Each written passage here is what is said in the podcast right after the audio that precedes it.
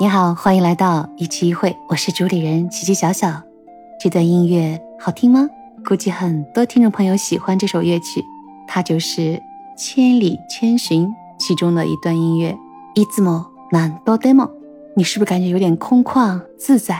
对，今天跟你聊一聊选择。日语单词叫 sen tak sen tak，free to sen tak，自由的选择。你要知道，当下可是每年一度的。家里如果有一个高考的孩子，高中毕业的孩子，那么这个家庭就是非常非常重要的一段时期哦。我也曾经历过。今年呢，上海是疫情的关系，我们上海的毕业生呢还有十天，七月七号迎来高考。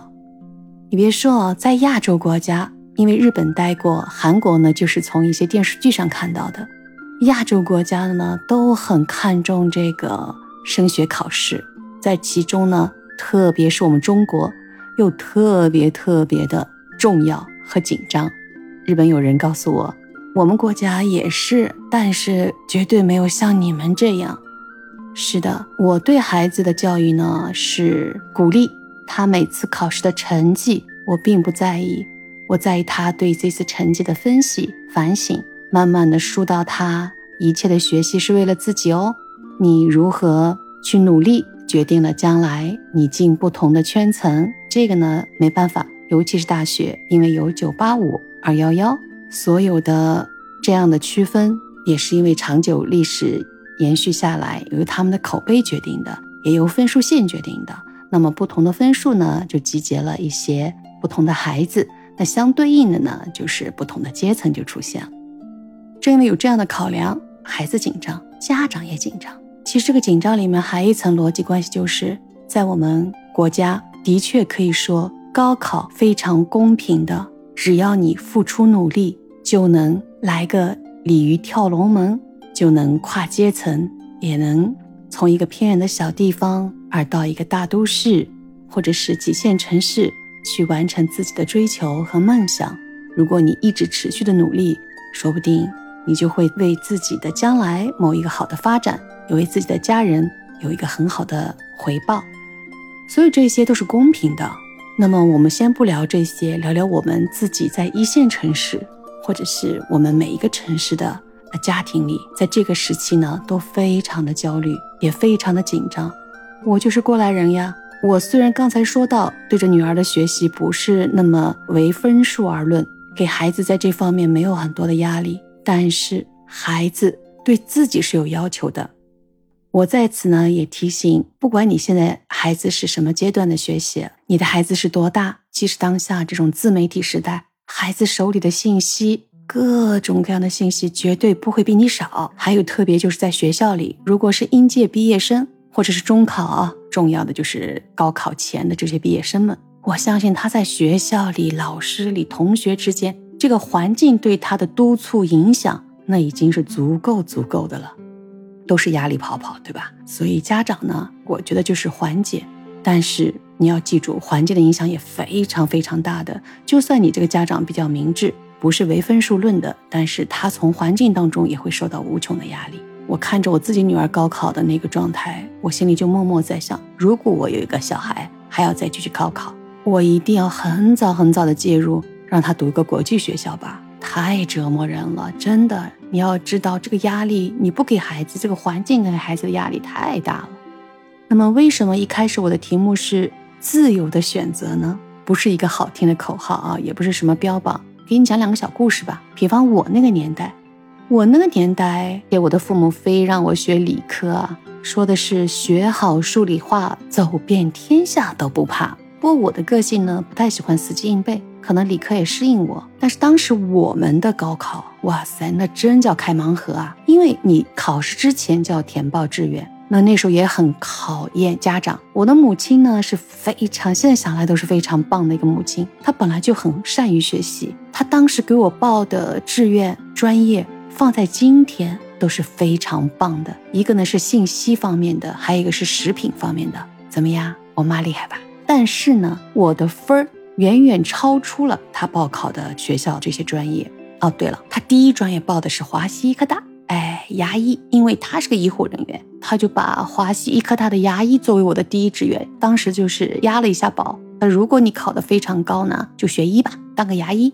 嘿嘿，没想到和我无缘。当时牙医要学八年还是七年，我忘了。出来就应该是研究生，肯定不适合我。所以呢，我的分儿也没考他到那个线儿上。哎，但是我在我们当地的一本高出了三十多分吧，印象当中。那我当时的规则呢，我的二本的第一志愿那就稳稳的可以进的。我妈妈又给我报的这么好，但是你自己拗不过命运之笔啊。哎，当时呢，就是因为我的分数已经过了一本了，而且比较高，突然碰到了我的大学的母校，他那年没有都没有公布他的招生信息，是突然接到规则吧指令，让他招一些人，然后他就跑到我的家乡去挑人，我就被他从万里当中挑出来了，然后突然把我扔到了一个工科大学，我的专业是金属材料。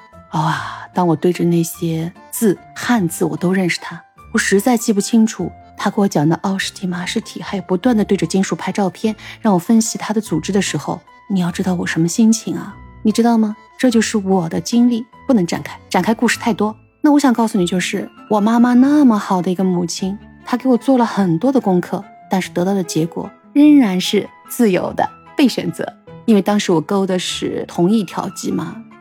我们现在关键说三大哥选择对不对？那么到了我女儿这里，跳跃有点大哦，因为毕竟马上就要聊一聊当下各位家长还有孩子们面对的选择问题。因为这个媒体上面有很多的已经有类似的一个呃内容了，包括我看到一个非常著名的主持人也聊这样的一个选择内容。他的一简单的汇总的话，我觉得挺有说服力。如果是理科、理工科，专业性特别强。生物医药啊、电机啊什么这方面的非常专业的方向呢，那你一定要选那些专业性很强的、排名很前的学校。如果你是文科方面的、商科方面的，就是综合性的，你就要选择一些综合排名学校超前的。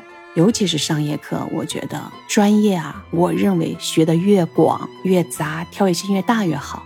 我们上海是改革了，不像全国高考，它是提前就在高中的时候就有一个三加三的选择，它偏向于综合能力的提升。但这个呢，其实改革改到一半嘛，三加三知道什么吗？就是最基础的数学、语文、英语之外呢，你其他的三门就可以自我搭配。那么这个搭配的结果就和你将来报大学的专业选择其实是有挂钩的。当时三加三后三项的选择有一项他选择的物理，当时因为选择了物理的话呢，它的一个广泛性就大嘛，到时候报考专业的时候。但他经过一段时间的训练，应试训练，他明确理智的告诉我：“妈妈，我要把物理改成政治。”我说：“为什么？”他说：“同样的时间花进去，我拼命政治可以给你拿个 A 回来，我拼命攻物理，我可能只能拿到 B 减。这个呢，其实说白了就有点脱节。那我说你的专业怎么办？”哎，他就告诉我了，妈妈，你知道吗？有一些中外合作大学是先不看这个三加三的，他写不分专业的。天哪，有这等好事儿！在这之前，我对中外合作都有一点，就是以自己的单方面的偏激认识呢否定他的，因为我觉得这砸钱的地方呀。那被他一说的时候，我马上就去学习。我女儿今年都毕业了，她的这所学校香港中文大学深圳，摒弃了一些传统的体制内大学的一些问题。它是一些创新型的学校，他们是教书育人的。虽然学校有点新，但是他们全校师生都挺发力的。就是你从各个侧面去观察它的时候，你都会一种哇，这就是我要的学校。那个大学的氛围，虽然我没有进去听什么课，也没有上什么讲座，但是它整个学校里透出的文化气息，还有人文气息，我觉得那就是我印象当中学习知识的地方。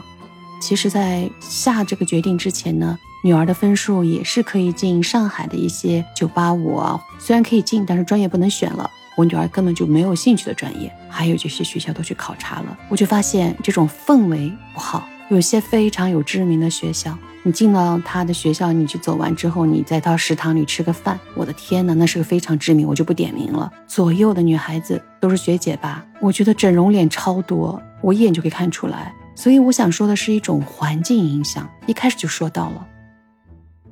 那刚才呢，也说到我的经历，你再下功夫，有时候也会被选择，辛辛苦苦，或者是考的也非常匹配，你进到一个你曾认为非常理想的大学，进去之后，可能人文和你想的不一样，这个环境的力量不容小觑哦。